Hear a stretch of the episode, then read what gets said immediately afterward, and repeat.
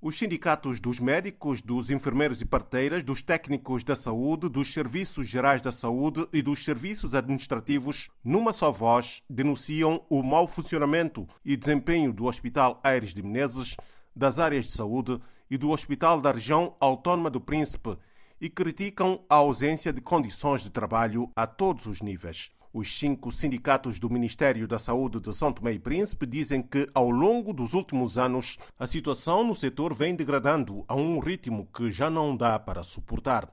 Não há segurança, não há medicamentos essenciais para salvar vidas, os hospitais não têm consumíveis nem reagentes, dizem os responsáveis dos sindicatos na carta de pré-aviso de greve enviada ao Ministro da Saúde.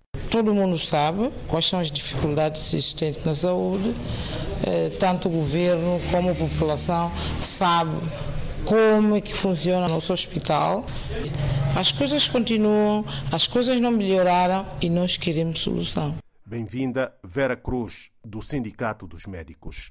Os profissionais da saúde de São Tomé e Príncipe exigem ainda o aumento de salários de base na ordem dos 100%, além da aprovação e publicação dos estatutos e promoção e progresso nas carreiras.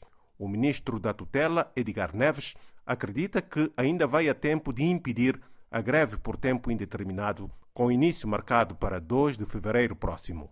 O governo está a tratar disto, hum, juntamente com, junto aos sindicatos, no sentido de poder eh, resolver. E estamos convencidos que iremos resolver o assunto, mas está a ser tratado.